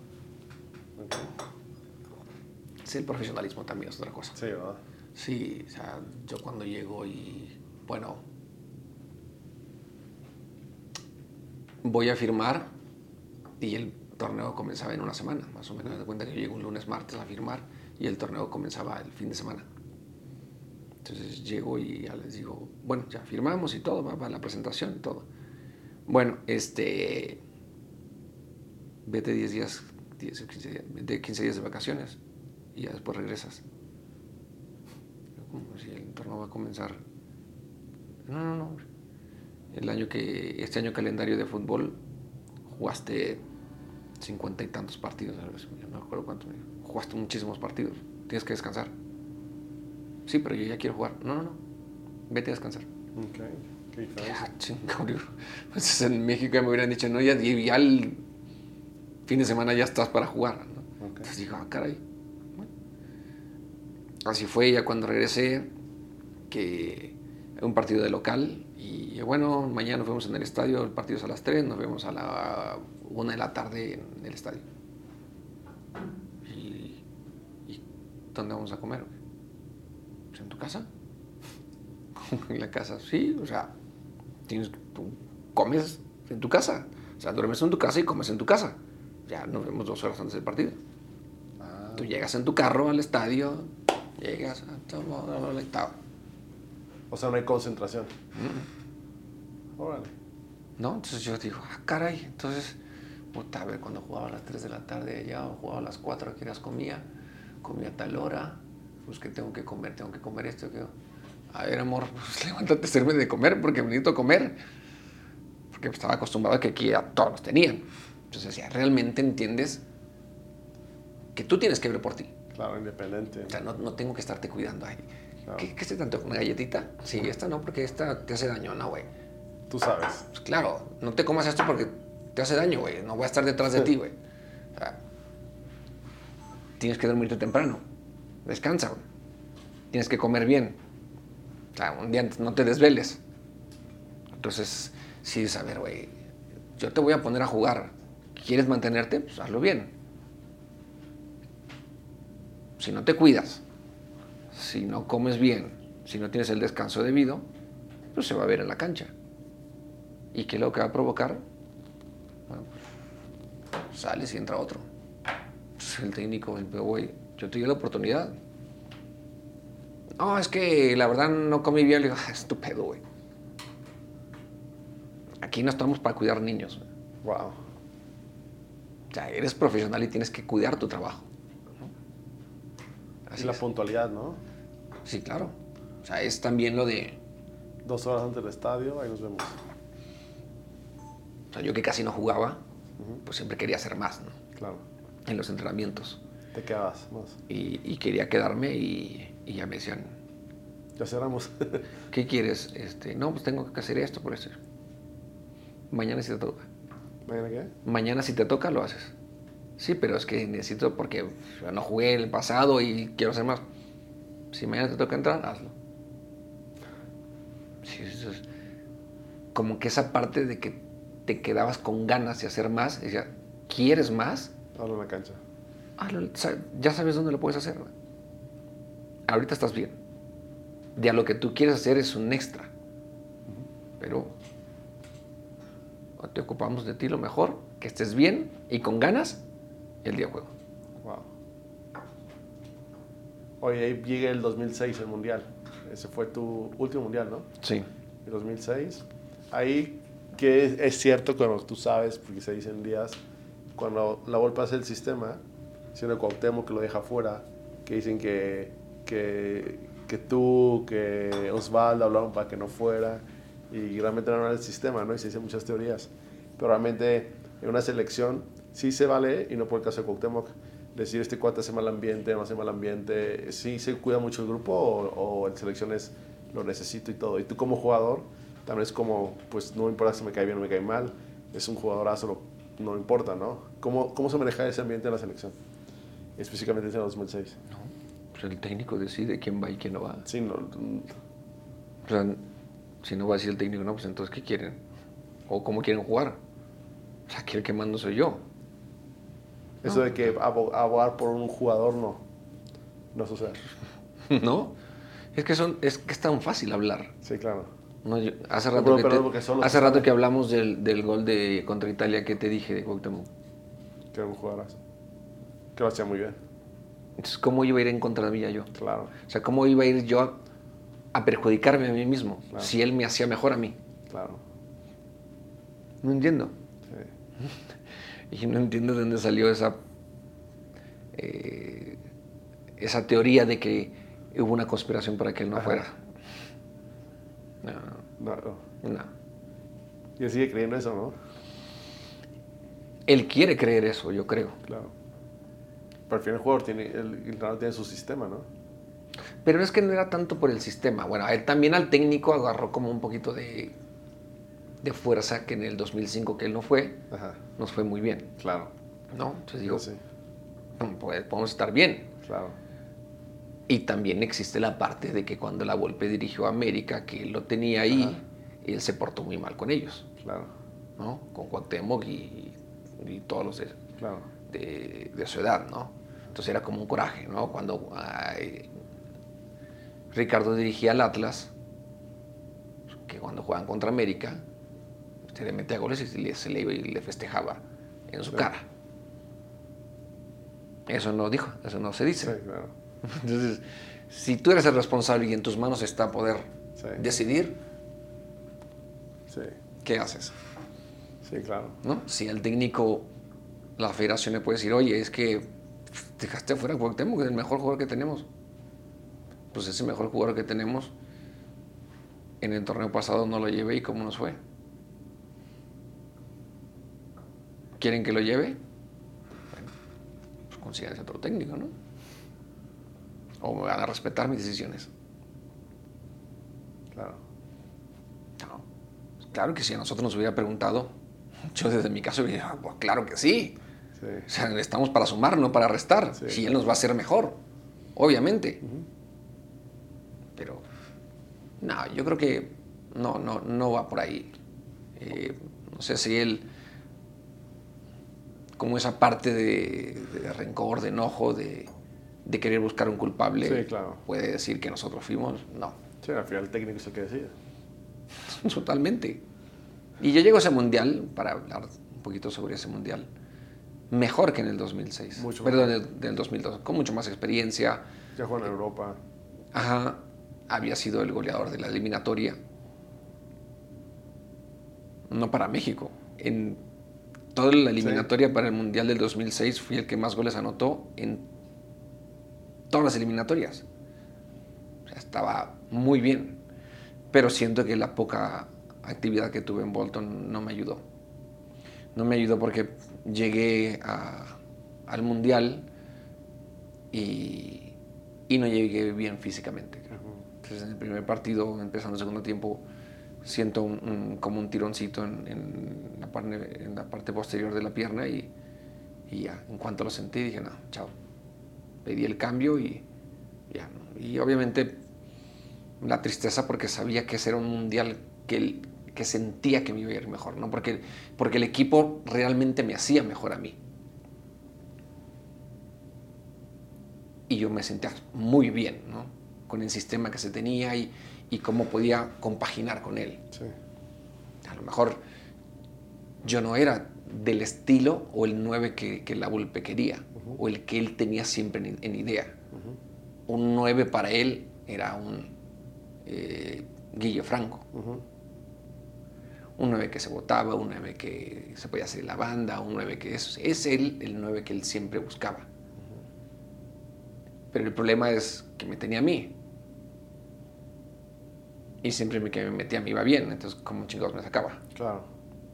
¿No? Entonces, eh, nos fue bien, llegamos al mundial, yo me lesiono y mete a los demás, ¿no? Pero ninguno tenía mis características. Ninguno.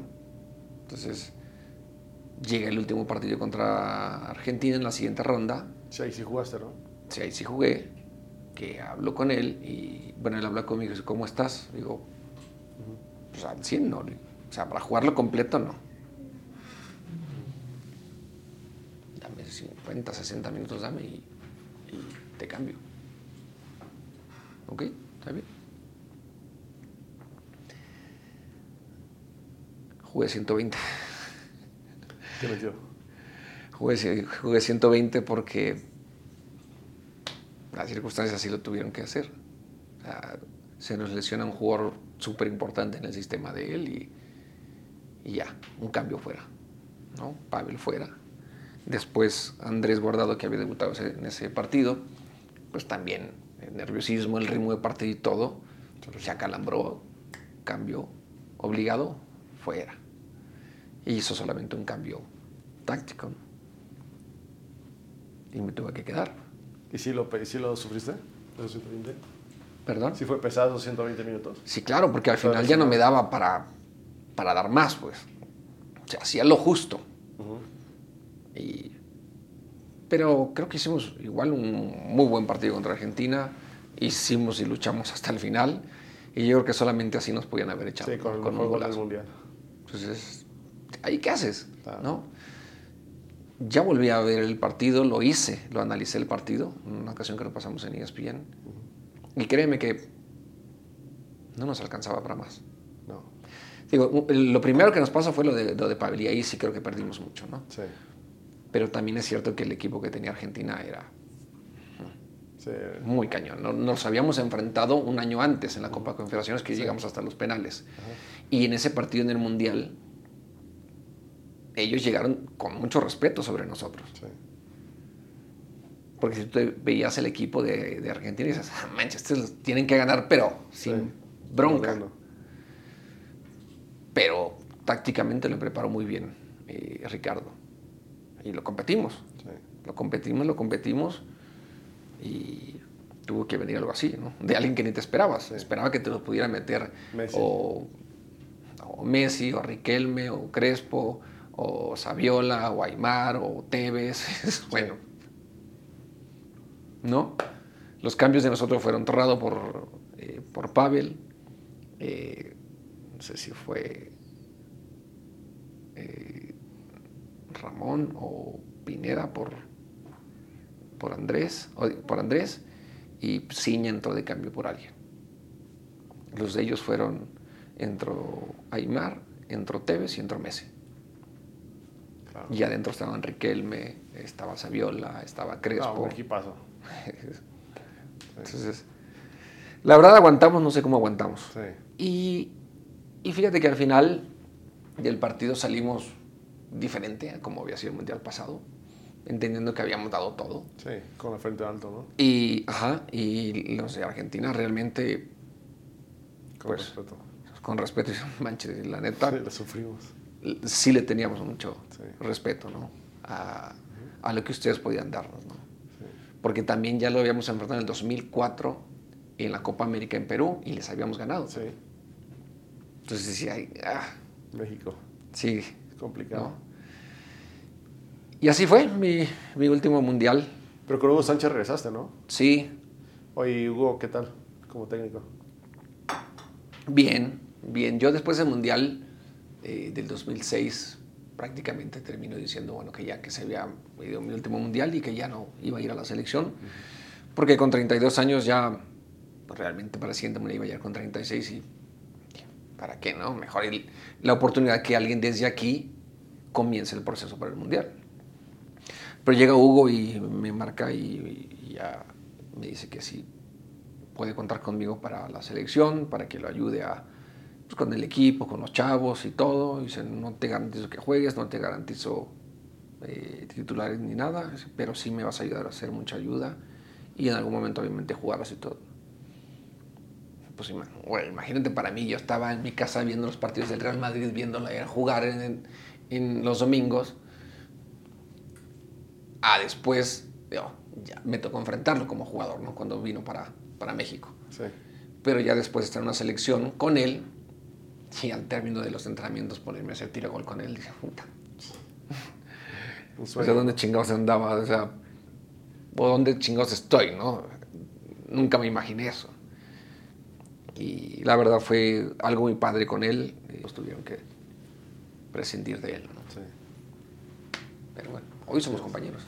Y bueno, nada más, eh, te vas a Arabia, otro equipo increíble. Y como la vida ya lo platicamos afuera de cámara, pero de todos los equipos, obviamente lo económico sí es importante. Eh, ¿Fue tu mejor contrato en Arabia? No, no es que haya sido mi mejor contrato, era simplemente una extensión de contrato de lo que ya tenía en, en Inglaterra. Ah, ok. Entonces, no era tampoco el- los millones y millones. Como dicen Petróleo. Ajá. Sí, era un contrato por dos años, creo. Sí, era un contrato por dos años. Bien, la verdad. Pero pues, las cosas no fueron como yo creía, eh, sobre todo en la parte personal. Ujú. Ya después, eh, la parte de económica, ellos estuvieron incumpliendo y fue como un- una puerta para mí de, de agarrarme de ahí y, y salir. Eh, me fui solo primeramente, después fue mi esposa para buscar eh, el lugar donde vivir y ella más o menos cuando llegó, yo ya más o menos estaba entre que sí que no me quería quedar. Ya cuando vi que la situación no caminaba como yo quería y dije, bueno, ya, eh, mejor busco la, la manera de salir. Eh, hay veces que las cosas no son como, Como uno piensa, ¿no? como uno piensa Quiere. o uno quiere, ¿no? Y, y en ese momento, en la parte familiar, que para mí es es súper importante estar bien en, en casa, solamente así puedes estar bien en tu trabajo, veía la vida de mi mujer y mis hijas y decía, pues, como que las voy a traer a un lugar donde no sé si vayan a ser felices, ¿no? Entonces ya cuando se me presenta la oportunidad de poderme salir, hago hasta el último intento por salirme Claro. y, y terminar de, de la mejor manera. ¿no?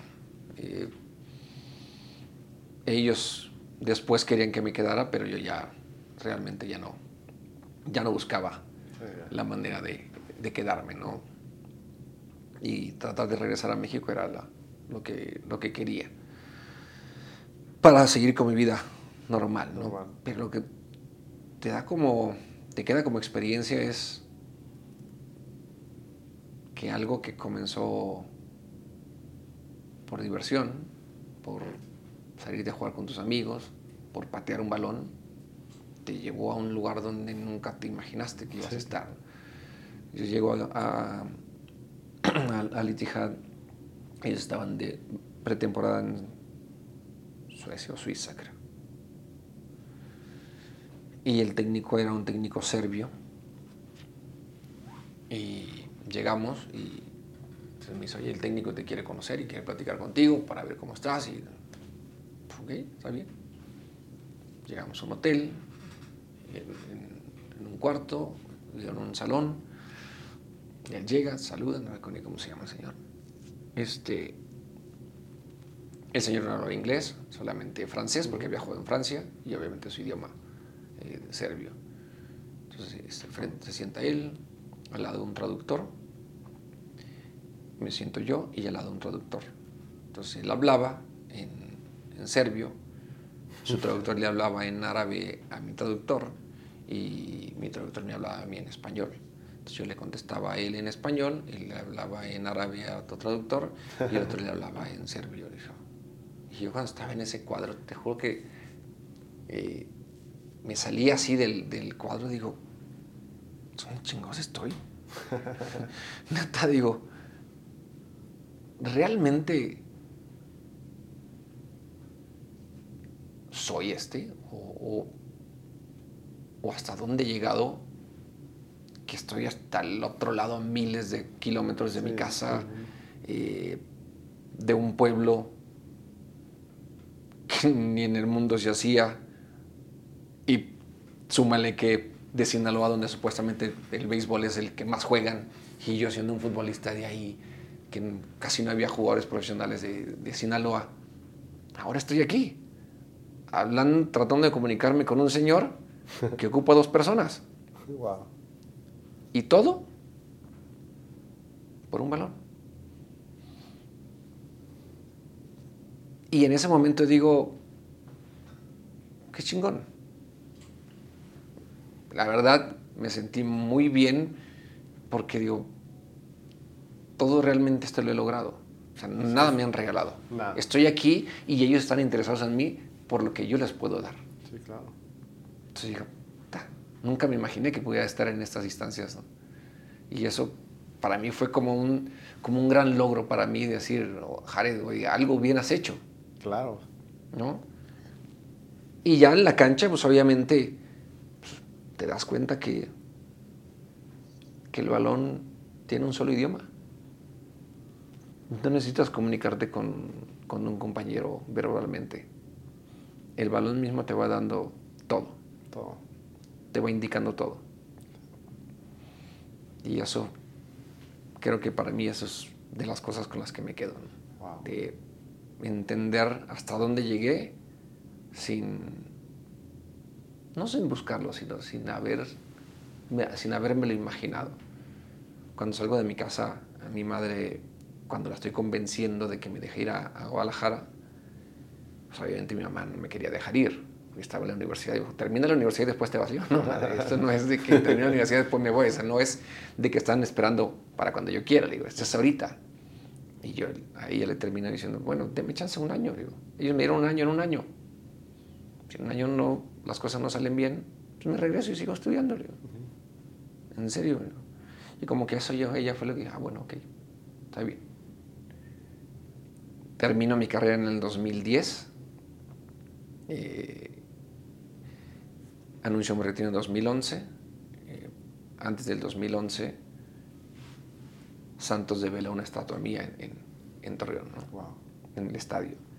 Y obviamente mi madre estaba conmigo, mis hijas estaban chicas, y yo en el, discurso que digo, a mi madre le digo, realmente le termino pidiendo disculpas, digo, mamá, le digo, disculpen por no haber regresado en un año.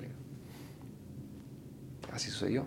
O sea, me fui desde el 93 y terminé hasta el 2010, 17 años de profesional. Digo, no regresé a casa más. Pero bueno, digo, espero que se sienta orgulloso de lo que su hijo hizo, ¿no? Y de esa decisión que tomó usted de, de haber aceptado algo que, pues, para cualquier papá no es fácil. De dejar el estudio e irte a buscar algo que no tienes seguro. No sabes tu sueño. ¿No? Entonces, eso para mí creo que fue un, un gran momento de, de, de mi vida que me queda también porque un estatua es para siempre. Para siempre. Entonces, la verdad... No, el que se dice América Cuauhtémoc, se dice Atlas, Rafa Márquez, dice Torreón y Jared Borghetti. Sí. Y es con lo que me quedo. Es con lo que me quedo eh, de haber hecho algo que, que la gente no lo olvide. ¿no? Yo siempre dije en su momento, dice, quiero que en, muchos años, si, si alguien quiere saber algo de Santos Laguna, lo primero que se les venga a la mente sea Jared. Lo primero que, que busquen en un internet, que vayan a buscar jugadores de Santos Laguna, ubiquen a Jared Borgete. Porque eh, eso es lo que queda, ¿no? Vendrán 20 años más por delante, 30 años más por delante, y esas generaciones no, me no sabrán de mí. Pero en el momento en que se metan a una computadora y busquen, Claro. les va a ah, caray, ¿y este quién es? Y eso es con lo que me quedo, realmente. Ahí es donde sientes que lo que hiciste tuvo una repercusión. 200 goles en un solo equipo. 205 goles en un solo equipo. Yo creo que si no hubiera sido Europa, hubiera sido el máximo en México. Porque tienes 300, tienes Eh, Tengo 375 según. Sí, bueno, en, en Total. en Con total. selección. Con selección tengo 46. En México soy el tercero, con Está bien. 252. Después sigue Hermosillo con 290 y tantos. Y Hermosillo con 300 y feria. ¿no? 300 ah, Perdón, había. Este. No, pero bueno, quedar en tercer lugar. No manches. O sea, tienes 676 juegos y metiste 345 en total. O sea, un día 50%. unos 50%. Ah, bueno, está bien. Punto 5-1, arriba del 50%. Sí, soy el segundo máximo anotador de la selección. Que eso también es algo muy chingón. Y que nadie sabe que tú empezaste muy tarde en la selección. Chicharito empezó a los 21 y tú empezaste A los 28 ya tenía el récord y yo a los 28 comenzaba en la selección. Pero no pasa nada, digo, porque muchos me preguntaban, ¿y no te sientes mal porque vaya a romper tu récord? Al contrario, Qué bueno. digo, qué bueno que haya servido de inspiración para él y que pueda ser inspiración para muchos, digo, porque eh, estaría mal yo y estaría mal México si ninguno Sí, 50 logra años. Ah, Así es, si no- nadie logra rebasarme, entonces significa que hemos avanzado y que no ha salido alguien que pueda ser mejor. O sea, no se trata uno, los números o los récords son, simplemente terminan siendo inspiración para alguien más. Así es, o sea, no quieras que tu nombre esté por toda la vida. O sea, tu nombre va a estar ahí, pero eh, los, los logros son tuyos y las otras tienen que ser una inspiración para alguien más, para buscar eh, ser mejor. Yo así lo veo, yo no, yo al contrario, digo, qué padre, qué bien, y siempre me dicen, sí, pero los del Chicharito son amistosos. No, no, no, a ver, no tiene nada que ver, un gol es un gol, Un gol sea donde sea. Digo, entonces en ese caso, pues menso yo porque no metí más, perdón, en, en amistosos. Sí. Pero no se trata de eso, le digo. Claro. Gol es un gol, vale uno. El de Italia que metí, vale uno. Vale uno. El de chilena al ángulo, vale uno. Vale uno. Cruzando la línea con la nalga, vale uno. Como sea, que entre el ba- balón. Así, no, es que eso yo hasta, lo hubiera- hasta yo lo hubiera metido. Pero no está. Pues sí, pero no estabas ahí, güey. ah, qué fácil, hasta esos goles, pues cualquiera.